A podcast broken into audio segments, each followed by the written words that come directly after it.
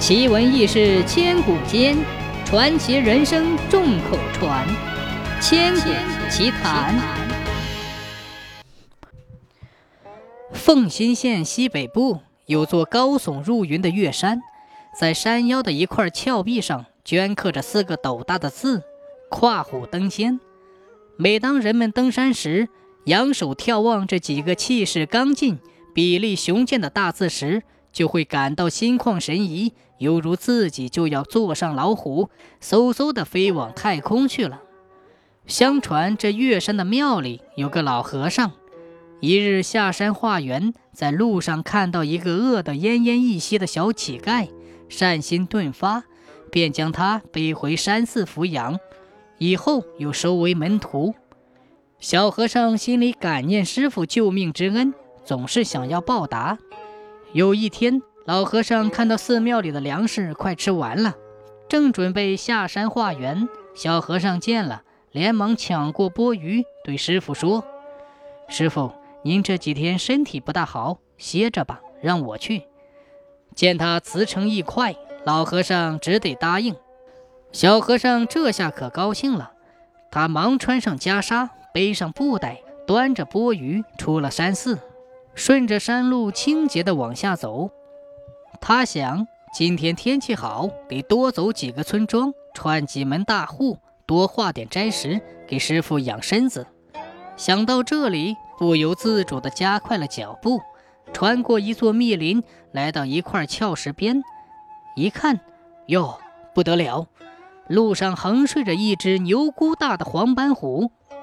这老虎看见人，两眼一睁。张开血盆大口扑了过来，小和尚大吃一惊，毛发竖然，想往回跑，两腿却挪不动。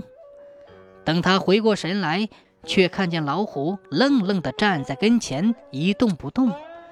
于是他壮起胆子，双手合十，对老虎说：“虎大哥，且听我说，小僧的师傅久病在山，眼下庙里断炊，难以度日。”久闻大哥是寿中之王，深明大义，万望行个方便，待小僧化缘回山，再供大哥饱餐，如何？说也奇怪，只见那老虎顿时收起了凶相，侧身路旁趴了下来，让小和尚从身边过去。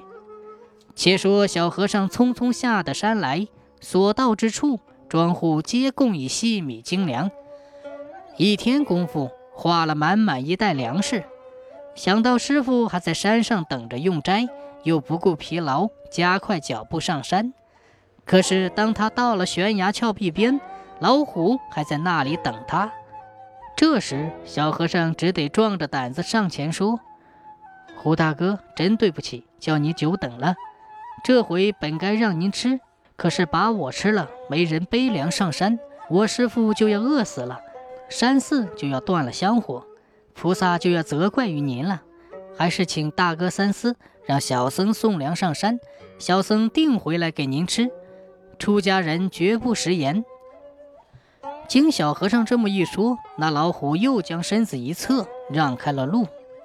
小和尚上得山来，师徒二人起火做饭，共进斋食。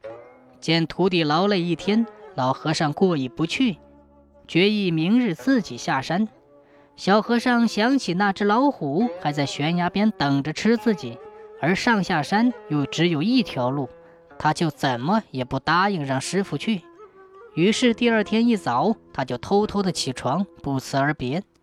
他跑到悬崖边，大声的叫道：“虎大哥，小僧给您送早餐来了，这回就让您吃了我吧。”话音刚落。只听“呜”的一声，睡在路边上的那只大虎爬了起来，神态悠然地走到小和尚身边，抬头望了望，然后四脚趴地，摆摆尾，拱拱背。小和尚见状，丈二的金刚摸不着头脑，连连退后几步。那老虎却又爬前几步，又趴下摆尾拱身。小和尚懵了，正要转身回走，只见老虎竖起又长又硬的尾巴。只一卷，便将小和尚拦腰轻轻卷起，又轻轻一放，不斜不歪，使小和尚端端正正地坐在自己的背上。刚一坐稳，那大虎放开架势，长啸几声，四脚一只，腾空而起。再说那老和尚清早起的床来，寻小和尚生火做饭，准备早点下山。寻遍寺内，不见踪影。忽听得虎啸，忙出门一看，只见一道霞光中，小和尚跨成一只大虎，像神仙一样直冲云霄。老和尚久久定不了神。当夜，他做了一梦，梦中喜知弟子化缘玉虎，跨虎登仙了。老和尚深感其意，将这事告诉了山下的百姓。